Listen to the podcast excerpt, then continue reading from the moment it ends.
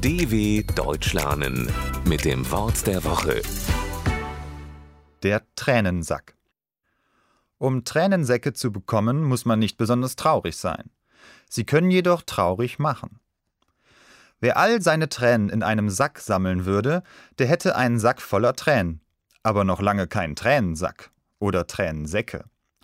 So werden im Volksmund nämlich geschwollene Ränder unter den Augen bezeichnet. Wer solche Tränensäcke hat, will sie meist loswerden. Sie lassen einen nämlich müde oder älter erscheinen. Mit viel Schlaf und Creme kann man versuchen, die Schwellungen abzumildern.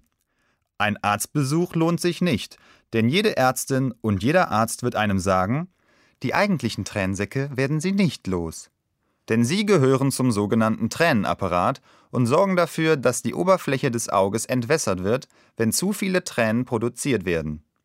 Na gut, dann behalten wir unsere Tränensäcke eben. Aber viel Schlaf kann ja trotzdem nicht schaden. dw.com/wort der Woche